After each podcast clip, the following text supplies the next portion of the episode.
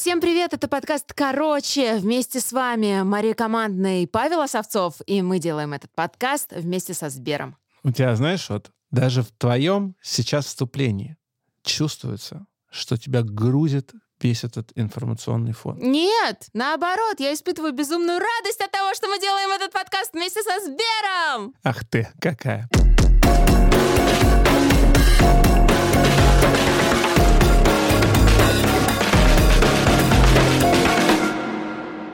Ребята, этот выпуск будет посвящен тому, что делать в наше непростое и супер нервное время. Мы решили честно и открыто поговорить о том, что делать в мире, где цены постоянно растут и где лично мне, ну, просто страшно каждый день становится за будущее себя, своих близких, своей семьи. И мы постараемся в рамках этого разговора дать вам советы. Советы, как правильно корректировать свои траты, материальные и, кстати, нематериальные расходы тоже. Как себя оценивать, что менять в своих паттернах поведения и как принимать новые вызовы, потому что правила игры теперь меняются каждый день. Вместе с нами в этом подкасте Антон Соби-Паник, руководитель дирекции экосистемы, инноваций и устойчивого развития блока управления благосостоянием Сбера. Да, речь пойдет в том числе о нашем благосостоянии. Все люди в Москве вокруг меня обсуждают, что им делать, потому что вокруг ситуация меняется постоянно. Главное из этих изменений — это растущие цены. И, по крайней мере, у меня вместе с ценами растет страх перед будущим. Ну, конечно, повышается тревожность. Понимаешь, это не просто тревожность. У меня, по крайней мере, полное ощущение того, что это никогда не закончится. Я раньше думал, что, ну, надо какое-то время перетерпеть. Совсем недолго. Ну, надо как-то собраться сейчас. А я понимаю, что нет, что это на всю жизнь. Подожди, что на всю жизнь? Кризис? Официально у нас кризиса никакого нет, я напоминаю. Это не кризис, это постоянная изменение всего. Это как Алиса в стране чудес. Ты падаешь на этом стуле куда-то. Это нельзя объяснить как-то только экономикой, или только политикой, или только коронавирусом. Это все вместе и одновременно. И главный вот разговор, который у меня с моей женой происходит каждый вечер, это шоу «Сколько денег я потратил сегодня в магазине». Я спрошу сейчас вас. Я купил Микс брокколи и цветной капусты. Две штуки. Сосиски из индейки. Бутылку боржоми. 300 грамм фиников и полкилограмм бананов. В магазине рядом с домом. И это недорогой магазин, это средний сегмент. Сколько денег я потратил? Сделайте ваши ставки, господа. Ну, я предположил, что это 4000 рублей. Я думаю, что это тысячи полторы рублей. Две тысячи рублей. Две тысячи рублей стоит один ужин дома – и это не супер дорогие продукты, это не какие-то элитные, зарубежные, им, импортируемые продукты. Это просто продукты. И я понимаю, что это не закончится, что они не станут стоить дешевле, что у нас постоянная инфляция, что постоянно идут какие-то новости. У меня не тревожность растет, у меня просто появляется ощущение, что это какая-то новая жизнь, и она навсегда. Я чувствую, что мои друзья то же самое ощущают все чего-то боятся. И я спросил сегодня своих друзей, а чего вы боитесь на самом деле? Они сказали мне, мы боимся потерять работу. Мы боимся потерять стабильный доход, мы боимся потерять статус.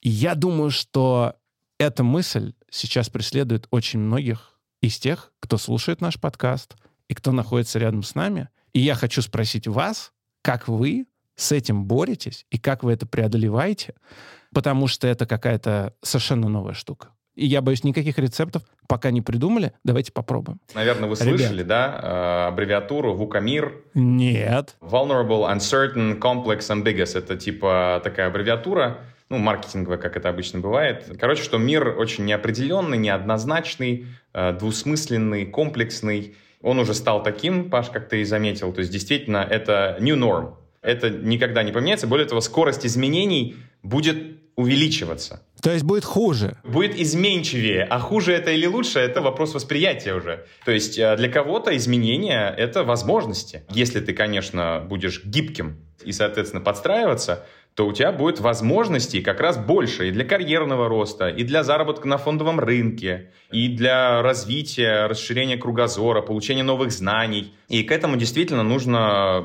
привыкнуть, свыкнуться с этим, смириться и понять, как мы можем это использовать. Ну и, наверное, вот сейчас как раз довольно популярно, мне кажется, возрождается философия стоицизма. Из стоицизма можно привести там две цитаты, чтобы понять, про что стоицизм. Соответственно, первое это то, что нужно делать и влиять на все, на что ты можешь повлиять, и принимать все то, на что ты повлиять не можешь. А еще надо иметь суперспособность умение отличить одно от другого. Да, да, абсолютно верно. Вот, поэтому, конечно же, окружающая среда, как правило, стойками считается вот ко второму классу. То, на что мы влиять не можем, это, конечно, не для всех так. Да, то есть лидеры, те люди, которые, опять же, другой философский термин, могут расширять окно Авертона, как правило, это какие-то высокоуровневые руководители или инвесторы и так далее, они как раз могут расширять границы воспринимаемого нормального и, в общем-то, делать что-то новое, что-то другое воспринимаемым как нормально.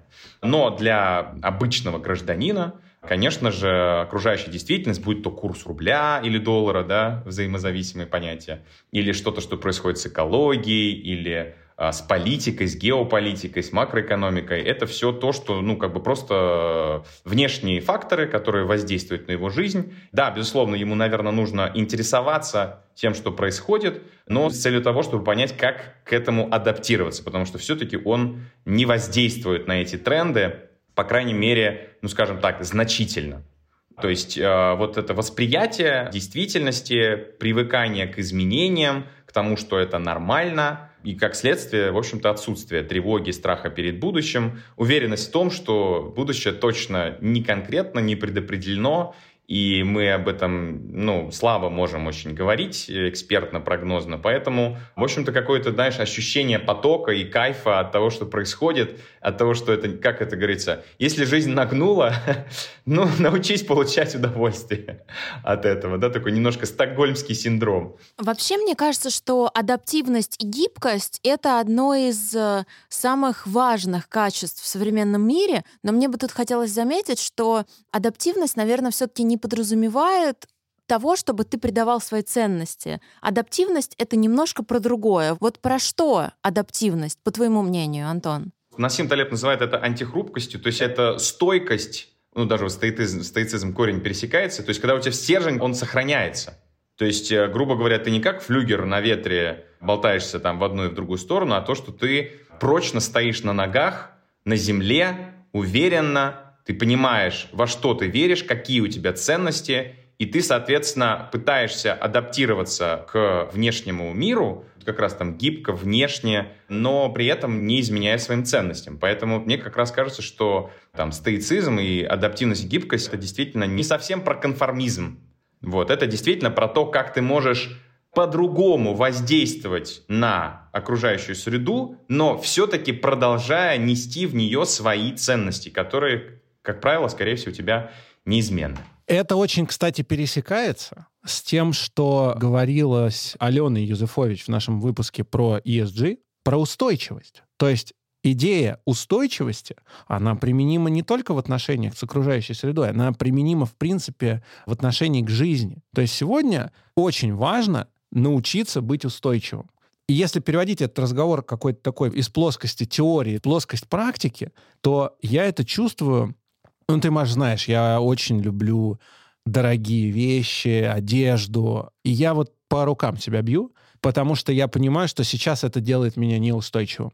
Что я не могу тратить деньги на красоту. Я должен сконцентрироваться на устойчивости.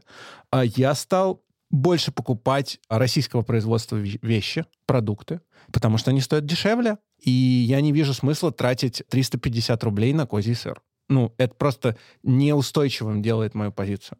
Контролировать накопление в том смысле, помнишь, нам давали совет, откладывайте каждый день по 2000 рублей. Я продолжаю откладывать каждый день по 2000 рублей.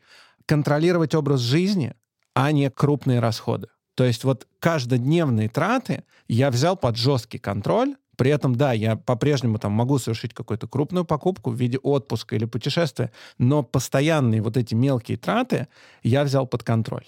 Мне это помогает быть более устойчивым. Вот я так эту устойчивость понимаю. И, кстати, опять же, там по поводу покупок одежды, все на сейлах. Вот это мои рецепты устойчивости. Ну смотри, со мной немножко другая ситуация. У меня на днях была подружка в гостях, и она говорит, что в связи с последними новостями она чувствует себя очень неуютно, и поэтому даже она очень много стала задумываться о том, чтобы, может быть, как-то поменять свой вид деятельности или даже сменить страну и где-то найти то самое место в мире, где она будет чувствовать себя спокойно. На мой взгляд, такого места в мире вообще нету эта история не про то, что происходит снаружи, это история про то, что происходит внутри тебя. Но что касается здесь меня, почему я, например, не поддаюсь условно всеобщей тревоге, которая там, за последние несколько недель просто захватила умы моих друзей?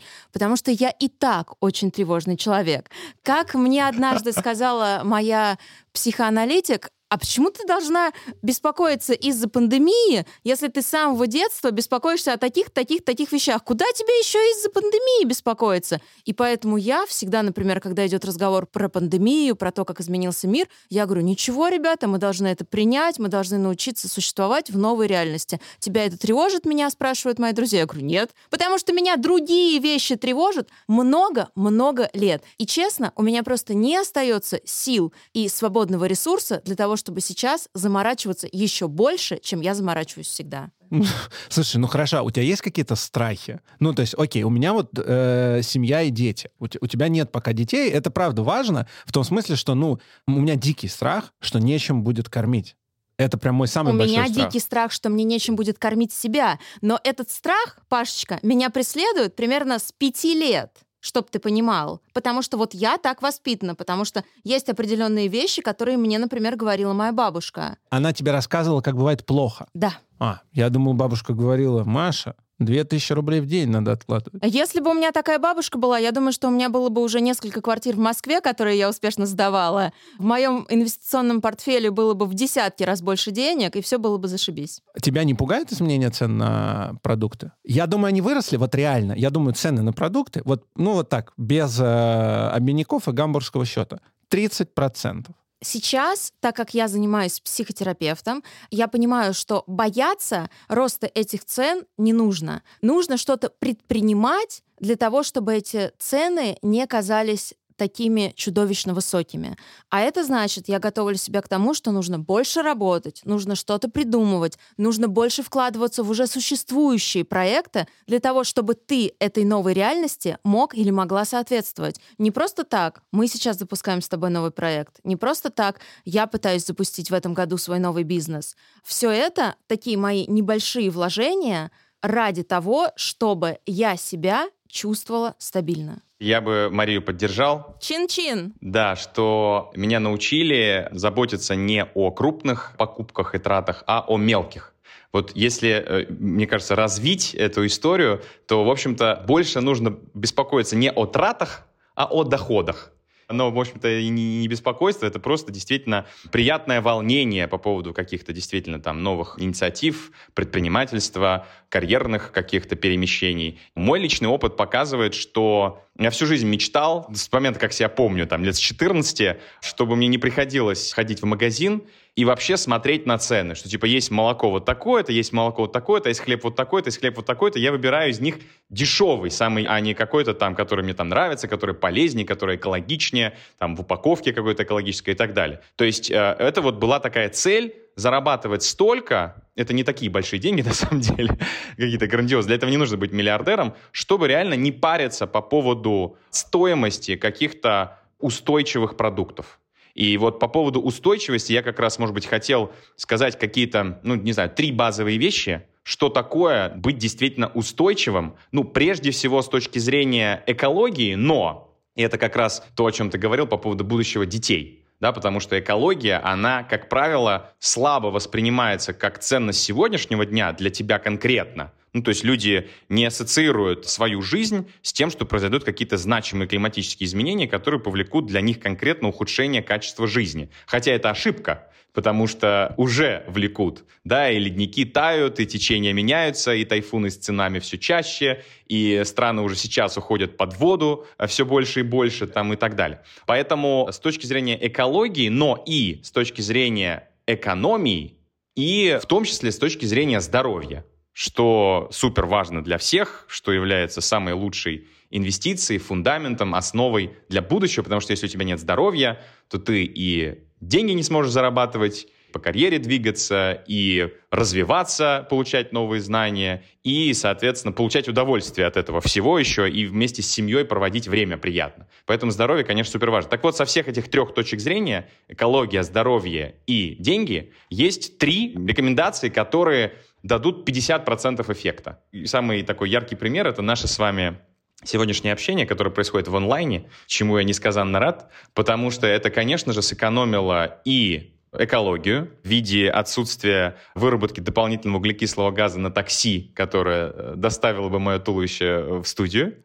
И, соответственно, с точки зрения времени, который я не потратил на транспорт туда и обратно, и это время я могу потратить на что-то полезное, на зарабатывание денег или на занятие спортом, или на проведение времени с семьей, или, соответственно, на обучение и развитие, да, то есть в любом случае я это время проинвестирую в то, чтобы увеличить свой интеллектуальный там, и финансовый капитал.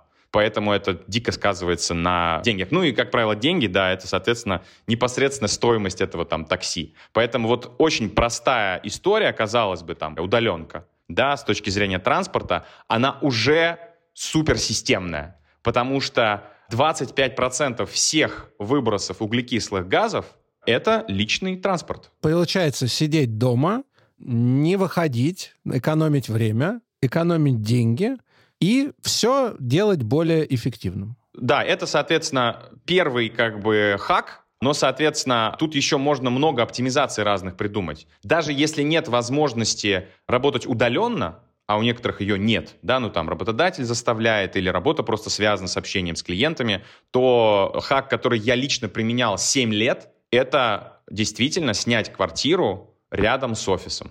Я ходил на работу 7 лет подряд 10 минут пешком. Это гигантская экономия по всем тем же параметрам. Времени, денег и экологии. Соответственно, простая мера, казалось бы, но большинство просто почему-то ее не применяют. И тут ты успеваешь высыпаться и заниматься спортом. И по кайфу идешь на работу эти 10 минут, неважно какая погода, да, это не полчаса, не два часа, и не полтора часа по пробкам, и не полтора часа в метро, а у меня такое тоже в жизни было. То есть я вот как с молоком, там, с ценами потребительскими, я вот тоже всю жизнь стремился оптимизировать каким-то образом вот эти дурацкие абсолютно транспортные издержки, типа там трех часов в день. А меня еще сотрудники говорят про гардеробные дела на которые тоже уходит уйма времени, чтобы там собраться, погладить, по постираться, значит, как-то себя там подготовить, причесать. На это тоже там уходит уйма времени. Ну, а как вы все прекрасно знаете, там какой-нибудь оперативка с утра в 9, может быть, даже без видео, ты, в общем-то, открыл глаза, и ты уже на работе, да? Поэтому это, конечно же, тоже дикая оптимизация. Так, я не могу удержаться от шутки, что твоя стрижка — это тоже оптимизация. Вы не видите, но Антон абсолютно лысый. Чтобы было понятно нашим слушателям. Супер оптимизация. Вы не поверите, я даже, честно говоря, свою девушку уговариваю такую стрижку заиметь. И если мы вспомним Тринити из «Матрицы», то у нее такая стрижка была. Поэтому это на самом деле даже секси, но я понимаю, что это дело будущего. Сейчас, конечно же, девушки к этому не готовы. И тратят на это, конечно же, уйма, уйма времени, денег и так далее. С точки зрения устойчивости хочется добавить про принцип икигай. Так вот, в нем четыре принципа. Как наиболее эффективно применять себя в мире, в обществе. Нужно, с одной стороны, искать те сферы, где будет максимальная твоя добавленная ценность, то есть это нужно обществу, это решает какие-то действительно мировые проблемы, и общество готово тебе за это платить деньги, то есть ты будешь увеличивать свой там доход. Параллельно еще два принципа про тебя. Ты должен понимать свои сильные и слабые стороны и э, действительно понимать, что то, что ты делаешь, ты действительно умеешь делать лучше всех. И, конечно же, ты испытываешь от этого удовольствие. То есть вот эти четыре принципа. Потому что если ты работаешь не на своем месте, то ты, скорее всего, а, занимаешь чье-то место, кто мог бы эту работу делать эффективнее, испытывать от этого кайф и дарить ценность обществу, а б, ты испытываешь стресс, работаешь неэффективно, и, соответственно, снижаешь э, все показатели экономического развития, которые могли бы быть. То есть вот этот принцип Икигай, он абсолютно соответствует э, принципам устойчивого развития. По поводу возможностей, которые открываются в кризис, э, я вот очень хорошо это помню когда было начало пандемии, собственно говоря, очень многие люди воспользовались этой возможностью и развили свои бизнесы, получили какие-то новые должности, потому что кризис всегда... Открыв... Мотивирует он еще тебя. Да, безусловно, и открывает э, двери. Вот, потому что сразу начинает что-то происходить. Я это, кстати, тогда я это чувствовал, сейчас нет. Тем не менее, меня, знаете, какая вещь очень интересует? Если изменились цены на продукты, если изменились, в принципе, цены на вообще все вокруг, то должна меняться цена и на тебя, на людей, на твои услуги, на твою зарплату. У меня есть очень простой способ, как говорить о зарплате с работодателем. Я всегда шел на эти переговоры и называл цену, сколько я хочу, плюс 50%, чтобы точно устраивало. Это мой собственный лайфхак. Но мне кажется, что это не совсем адекватно, и это надо быть таким наглым человеком, как я. А вот какие есть еще способы себя по-новому оценивать? И как открывать эти дополнительные источники доходов, например? Это, кстати, не пустые слова, это не за все хорошее против всего плохого, но да, абсолютно правильно Антон говорит, надо больше работать. А, нет, нет, нет, а, ни в коем случае не надо работать больше. Вот прям сто процентов нет. Как говорится, uh, work smart, not hard. И тут расскажу сначала историю. Лет 10 назад устраивался на работу, пришел э, значит, э, в офис компании заместителя генерального директора. Э, мы проводим там интервью там, по компетенциям, по опыту. И потом она спрашивает, какую вы хотите зарплату. Я называю какую-то зарплату. Говорит, все хорошо, мы подумаем, мы к вам вернемся. Да-да-да. Потом мне пишет мой друг и говорит, Антон, ты сегодня общался с моей мамой? А я не знал, что она его мама. Я говорю, слушай, ты мог мне раньше сказать, что она твоя мама? Так вот, а, и она мне сказала, что ты попросил себе хорошую зарплату. Ну, типа, намекая, что многовато. На что я ему отвечаю, Миш, ну а зачем мне плохая зарплата? Ну как бы, come on, абсолютно нормальная история. В итоге мне дали эту зарплату. Но это так, э, скорее тоже случайность, как там в твоем случае, может быть, какая-то дерзость. Не, это смотри, я не думаю, что это случайность. Вот это хорошая зарплату, как ее просить, особенно сейчас? Все очень просто. То есть есть экономический показатель. Для этого, конечно же, наверное, чуть-чуть в них нужно поразбираться, но нужно просто понимать, какую ценность ты дашь своему работодателю или забегая чуть глубже, клиенту этого работодателя, то есть ну, организации. То есть если ты понимаешь, что благодаря твоим навыкам, скиллам, опыту, компетенциям, энергии и так далее, работодатель заработает на тебе там, в 2, в 3, в 10 раз больше, чем то, что ты в него запрашиваешь, да, welcome. Ты даже можешь, ну, это такой тоже трюк на интервью, особенно для salesperson, да, то есть ты предлагаешь, в общем-то, какой-то revenue share, да, или там просто KPI, то есть э, переменную часть своей зарплаты, которая будет зависеть от того, какую value ты будешь давать, дополнительный доход э, работодателю, и, соответственно, для него это комфортная история, потому что действительно, если вдруг ты не сделаешь этот результат, то он тебе ее не заплатит. И, как правило, если ты действительно компетентный сотрудник, то такие условия позволяют тебе заработать больше. Ну как это? Nothing ventured, nothing gained, да? Кто не рискует, тот не пьет шампанского. Поэтому, конечно же, способ заработать больше — это способность и готовность рискнуть, возможно, частично, заработать в какой-то ситуации меньше, чем ты бы хотел. Это круто, мне очень нравится этот совет. Как показывают мои жизненные наблюдения, сотрудники очень не любят, когда ты их зарплаты привязываешь к каким-то KPI. Они просто это ненавидят. Зато любят работодатели. Поэтому они готовы платить таким сотрудникам больше. Потому что если ты говоришь, предлагаешь, да, может быть, они тебе даже поставят фикс. Но ты, говоря просто это, что ты готов рисковать, потому что ты уверен в себе ты показываешь работодателю, что ты реально skillful, ты реально опытный. Как знаете, я тоже часто, я просто бывший HR, много всяких баек. Чем отличается опытный сотрудник от неопытного?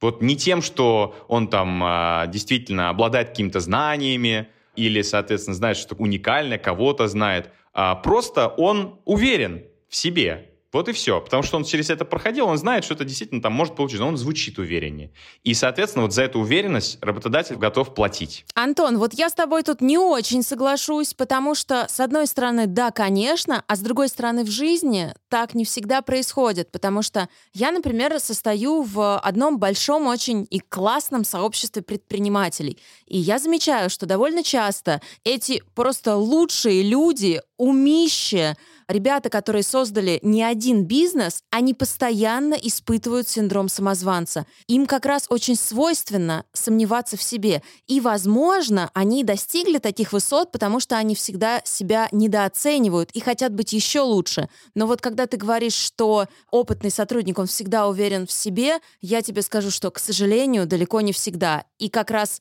мой опыт еще говорит о том, что очень часто человек, только что окончивший институт или университет или колледж, он как раз хочет какую-то заоблачную зарплату, и он как раз супер уверен в себе, потому что с реальной жизнью он еще не сталкивался. Есть научное даже название всему этому, то, что ты говоришь, эффект Даннинга-Крюгера. Это как раз эффект самозванца. То есть э, те люди, у кого нет знаний, у них есть иллюзия, что они все знают. А те люди, у кого очень много знаний, у них есть уверенность в том, что они гораздо большего не знают, чем знают. Но не говорят в этом эффекте еще о третьей составляющей. Это те люди, которые знают про этот эффект, мета-навык, они понимают это все прекрасно. И они тогда действительно в какой-то момент все-таки выходят на плато эффективности и начинают адекватно соразмерять свою компетенцию, экспертизу с той ценой, которую они действительно могут э, давать в окружающий мир. И испытывать самокритику нужно всегда. И понимать, что ты гораздо больше чего не знаешь и так далее. Но показывать ее работодателю на интервью, клиенту, Допустим, если ты работаешь там доверительным управляющим, и, соответственно, тебе нужно убедить его в том, что ты действительно хорошо управляешь его деньгами, будешь управлять, у тебя хороший опыт и так далее, ну, конечно же, нельзя. Если ты покажешь свою неуверенность, как, знаете, тоже случай из жизни, это была моя первая работа в 1С, я работал в колл-центре продажником. Мы обзванивали холодную базу и продавали 1С бухгалтерию. Все, ну, максимально просто. У нас были скрипты, классика. И я сидел, соответственно, на одной там партии с еще там пятью такими же колл-центровыми холодными продажниками продажниками.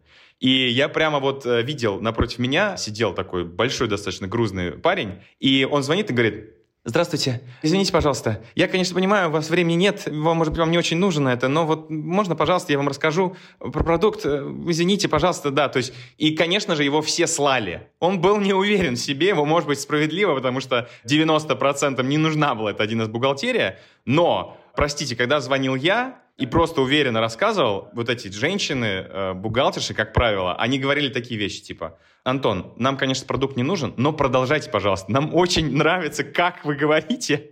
И, конечно, конверсия по моим продажам была выше, ну, просто вот из-за этого эффекта, простите, ну, не знаю, может быть, это можно шире назвать, не просто уверенностью, а харизмой. То есть, когда ты веришь в продукт, когда ты действительно с эмпатией, с уверенностью, любовью, со страстью рассказываешь про него, и ты просто заражаешь этой страстью клиента, партнера, там, э, заказчика, неважно. И вот он как бы, ну, скорее все-таки поверит тебе и будет с тобой, потому что как минимум с тобой прикольно и весело, чем тому, кто не уверен. Вот это вопрос просто восприятия а не того, как ты сам себя оцениваешь. Конечно, я полностью поддерживаю тебя, что самокритичным нужно быть всегда. Антон, а что такое нематериальное благосостояние? Я услышал в одной из твоих э, лекций этот термин. Мне хочется узнать о нем побольше, потому что представлении меня годовалой давности эти слова вообще противоречат друг другу. Сегодня я понимаю, что это уже как минимум не совсем так, а может быть совсем не так. Что такое нематериальное благосостояние? Я бы здесь все-таки чуть-чуть скорректировал как раз терминологию, чтобы мы вот все одинаково понимали. Конечно же, корректнее говорить, что есть прямое финансовое благосостояние, то есть то, которое прям сразу отражается в твоем кошельке. Сколько у тебя денег там на счетах, э, активов, капитал э, и так далее и тому подобное. А есть косвенно финансовое благосостояние. Почему я говорю косвенно финансовое? Потому что на самом деле все или практически все в конечном итоге влияет на твое финансовое благосостояние. Например, это то же самое здоровье. Если у тебя здоровья нет, а в моменте, ну, как бы, ты инвестируешь вроде в свое здоровье, либо в виде того, что ты работаешь меньше, меньше зарабатываешь и тратишь это время которой ты не работаешь, на то, чтобы заниматься спортом, рассчитывать свои биомаркеры, сдавать анализы, проплатишь за анализы, за походы к врачу, за чекапы, за консультации. То есть это вроде как расходная часть. В моменте она негативно сказывается на твое финансовое благосостояние.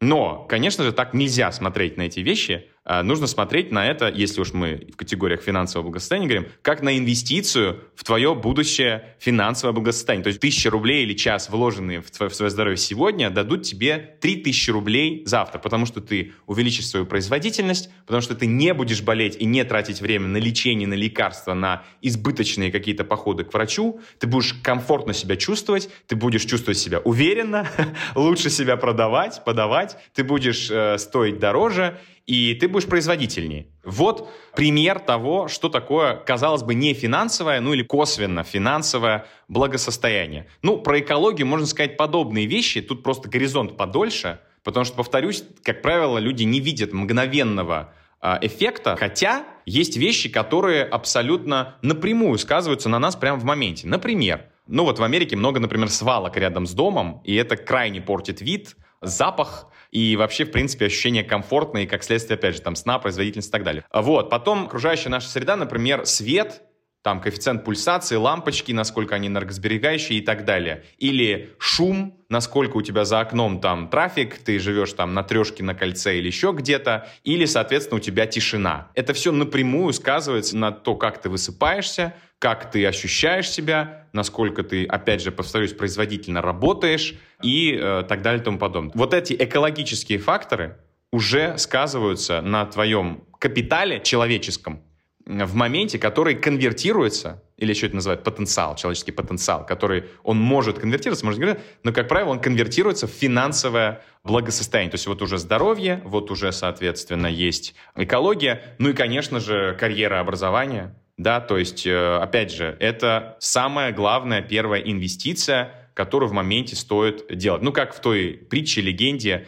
про лесника там или и топор у тебя всегда должно быть время, там, не знаю, 20%, 10% твоего времени, чтобы заточить топор, чтобы он эффективнее срубал деревья. А если ты будешь, не будешь его затачивать, то ты тупым топором будешь, ну, очень как бы неэффективно это значит, рубить э, деревья и в итоге, ну, меньше зарабатывать. Вот, соответственно, карьера, образование. Вот эти вещи, карьера, образование. В карьере, может быть, это можно говорить про отношения с людьми. Если мы, как Кант говорил, одну цитату приведу, воспринимаем человека рядом с нами всегда как цель, а не как средство, то, скорее всего, мы будем действительно интересоваться его жизнью, ему будет приятно, мы будем лучше его понимать, у нас не будет мискоммуникаций, и у нас не будет конфликтов. А значит, будет доверие с его стороны и репутация которая тоже конвертируется в какие-то трудоустройства, партнерства, продажи и так далее и тому подобное. Поэтому, вот, казалось бы, простая вещь, отношения с людьми,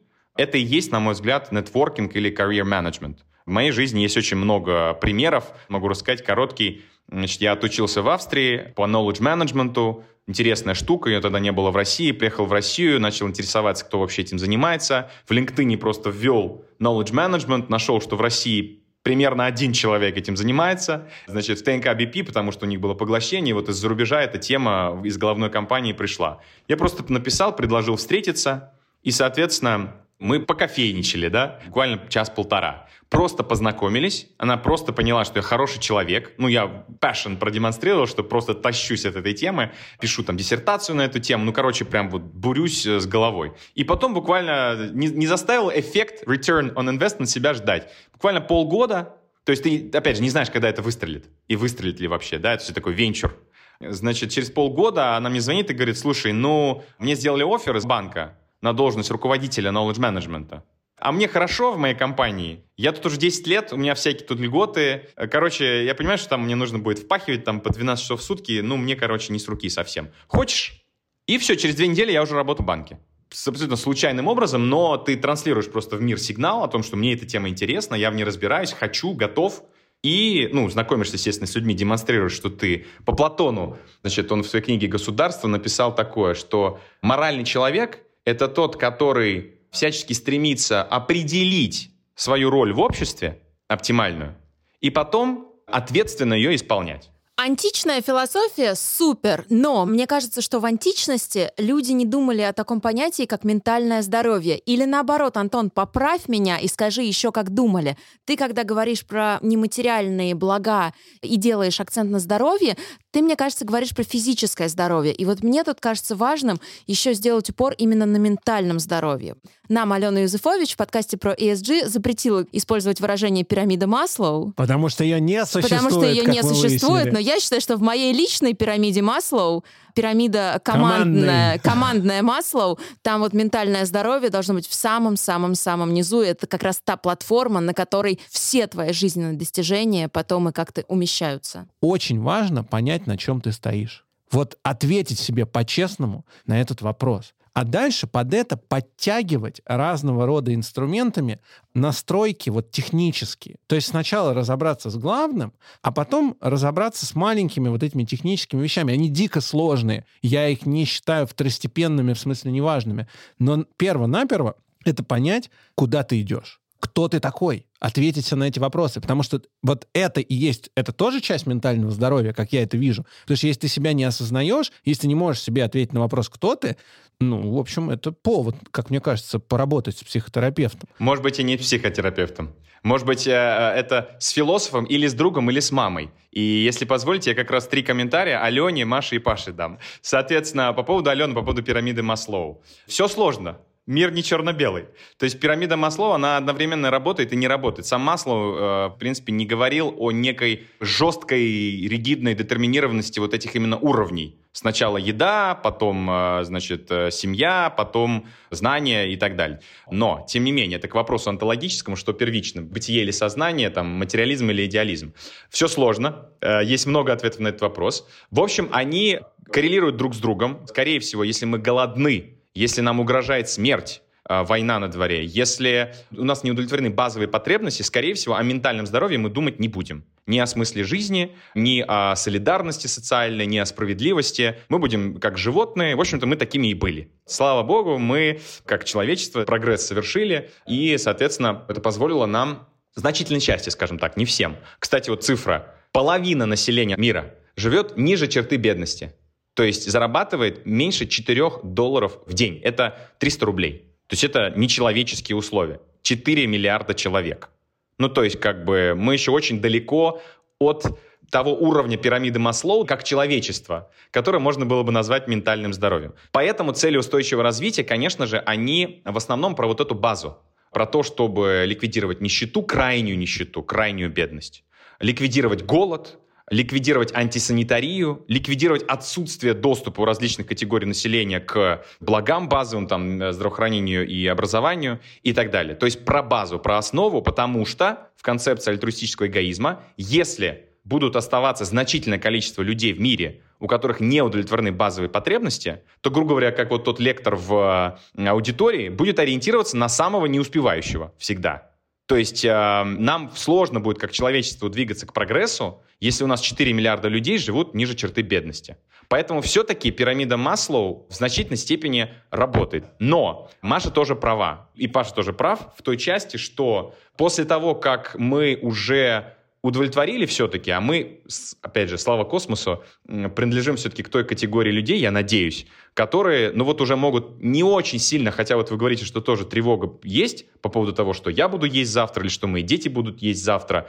Ну, кажется, что все-таки наша страна, может быть, не самая устойчивая страна на свете, но все-таки для значительной доли населения, и, кстати, Россия, конечно же, не на самом последнем месте в всяких рейтингах по устойчивому развитию, и по бедности, там, и по доступам к услугам и так далее, все-таки, э, ну, мне кажется, для нас эта проблема не столь актуальна, и поэтому эта угроза, этот риск, этот страх, она чуть-чуть отодвигается в нашем поле зрения. И у нас появляется место для того, чтобы подумать, как говорил Иван Ефремов в произведении «Тумана Синдромеды», романтизм появляется тогда, когда возникает избыток душевных и телесных сил. То есть когда у нас есть энергия для того, чтобы потратить ее на какое-то что-то далекое, там, масштабное и так далее, тогда мы об этом думаем. Для этого должен быть избыток все-таки этих э, душевных и телесных сил. Кстати, есть очень интересное исследование, которое говорит о том, что корреляция между ВВП или, грубо говоря, доходом вот и прямыми материальными ценностями и уровнем социального прогресса или счастья, или устойчивого развития, это практически все одно и то же. Она наблюдается до уровня дохода 18 тысяч долларов в год или ВВП. Это примерно 120 тысяч рублей в месяц. Вот до этого уровня уровень счастья резко растет пока мы двигаемся вот к сумме 120 тысяч рублей в месяц. Это называется закон убывающей предельной полезности.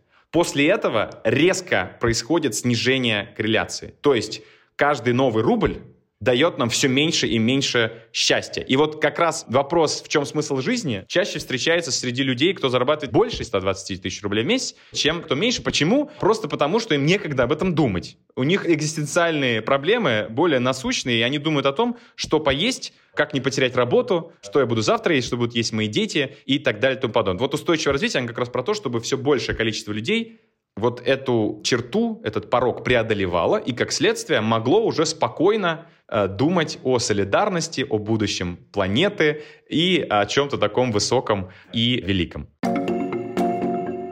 Друзья, мне бы хотелось в рамках нашего подкаста поднять еще одну важную для меня тему. Эта тема в принципе, экологичного подхода к жизни. Потому что у меня ощущение стойкое, что мы с Пашей не очень сильно в этом понимаем и не очень сильно разбираемся. Да, где-то мы пытаемся, как раз благодаря тому, что мы с умными людьми записывали подкасты, мы знаем, что вот лучше, например, не ездить на такси, ездить на метро или пользоваться каршерингом. А, я сортирую уже много лет, наверное, лет пять, пластик, сдаю его на переработку. Но, тем не менее, такое ощущение, что вот эти вот новые реалии, инфляция, повышение повышение цен диктуют нам жить более экономично, но зачастую, когда мы живем более экономично, мы живем еще и более экологично. Антон, вот вопрос к тебе как специалисту. Это действительно так? В чем это выражается? И, может быть, действительно попробовать вот этот шаг к более разумному потреблению и, может быть, попробовать как раз объяснить себе этот новый образ жизни тем, что все мы встраиваемся просто в новую, более экологичную модель потребления. Безусловно, ты права. Мы сегодня уже говорили об этом. Есть огромное количество кейсов, когда экологично значит экономично.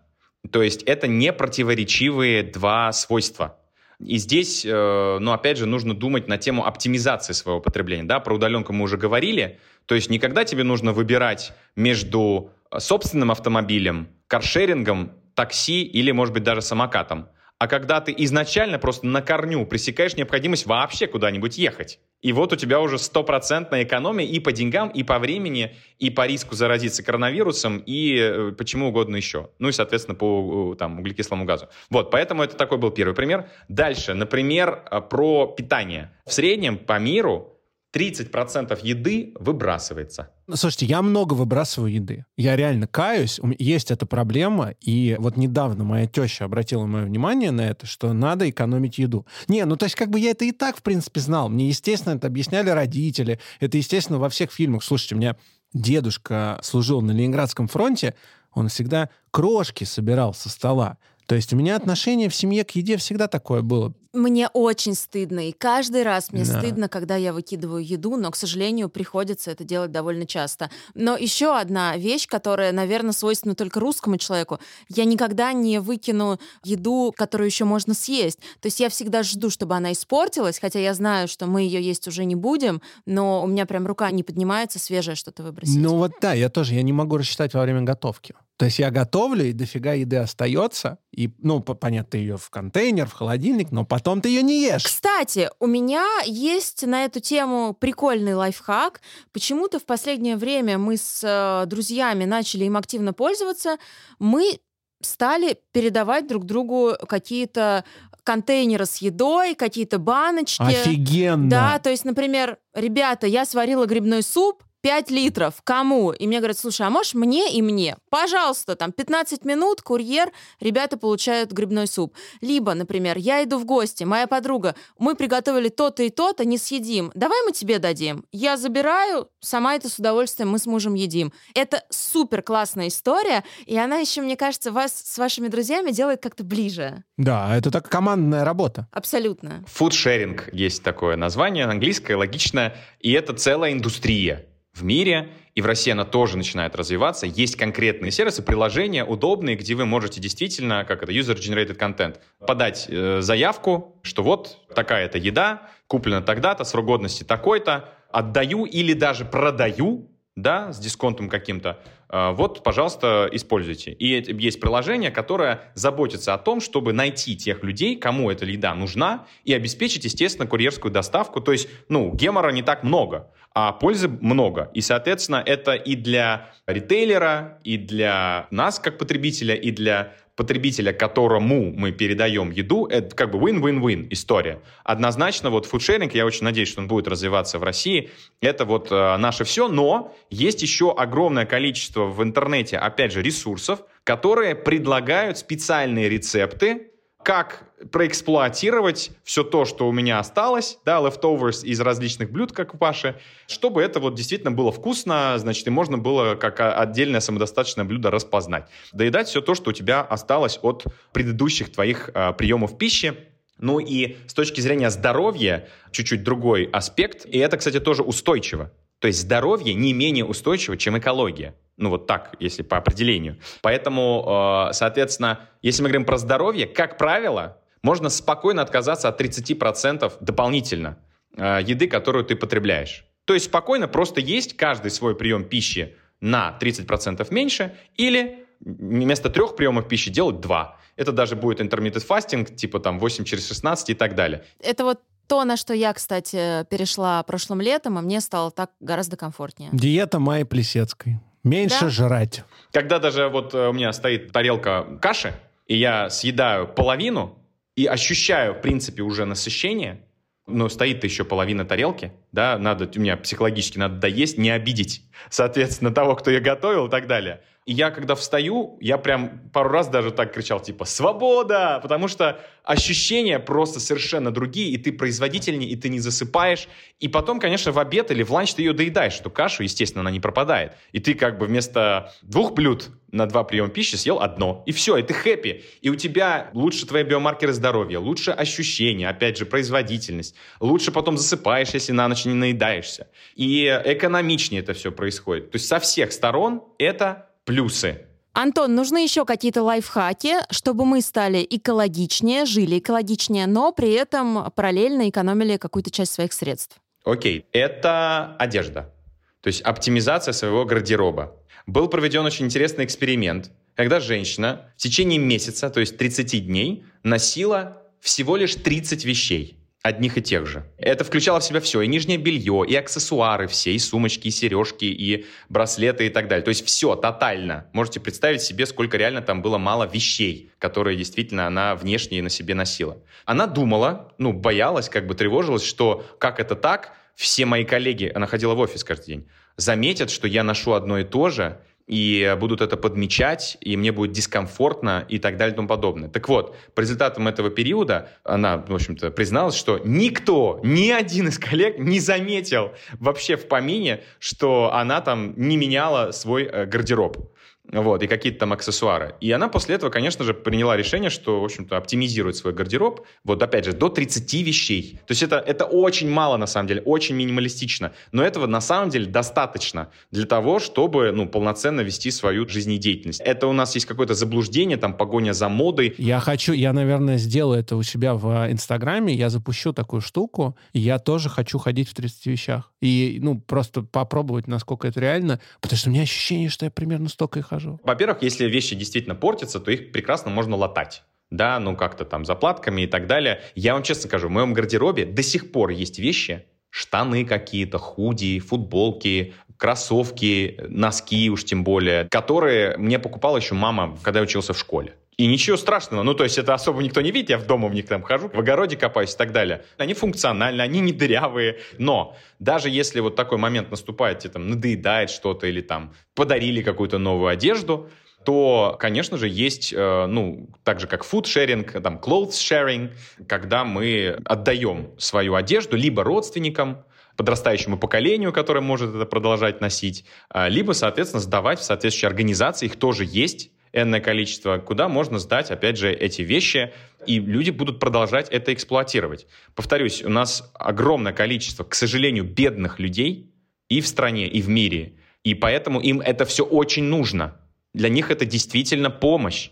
И это огромная экономия, и более того, это еще очень устойчиво, да, потому что если там автомобили, как я говорил, это 25% эффекта на окружающую среду, вот этот углекислый газ и так далее, парниковый эффект. 25% это питание, вот эти все, а, значит, э, избыточное потребление, э, пакеты и так далее. Соответственно, одежда — это еще 10%. Потому что при производстве одной пары джинс используется 10 тысяч литров воды. Это правда. Э, это эквивалентно 10 годам того, что человек один потребляет в течение 10 лет воды, пьет. Это бешеные цифры. Ну а по пропитанию производство одного гамбургера затрачивает 1700 литров воды. Один гамбургер. Поэтому желательно из рациона исключать мясо. Это, кстати, по поводу питания тоже. Так вот, третий э, хак — это, конечно же, по поводу одежды. Ну и четвертый — это непосредственное потребление воды, но уже не внутрь, а вот то, что мы используем при, например, чистке зубов, когда нужно выключать воду, при, соответственно, душе, который действительно можно принимать за 5 минут, не принимать ванну. Я вот, например, ну, простите, душ, конечно, каждый день, но ванну я не принимаю вообще уже много-много лет. Потому что это, ну, абсолютно 100% очевидно, неустойчиво. Потому что ты все равно после ванны должен принять душ. Да, ну, как бы это автоматически, это дублирует расходы воды. Ну и, кстати, посудомоечные машины тоже, как правило, могут экономить до 10 раз воды, которая расходуется на мытье посуды. Это и удобно, опять же, и экологично, и дешевле в конечном итоге, потому что время сэкономленное мы тоже можем потратить на себя, на семью, на спорт и так далее. Но посудомоечная машина должна быть полностью заполнена посудой. А не так, что вы кладете туда три тарелки да. и запускаете режим. Знаете, у меня есть один друг, который говорит, что после прослушивания этого подкаста туман будущего немного рассеется. Ребята, я вам желаю, чтобы туман будущего немного рассеялся.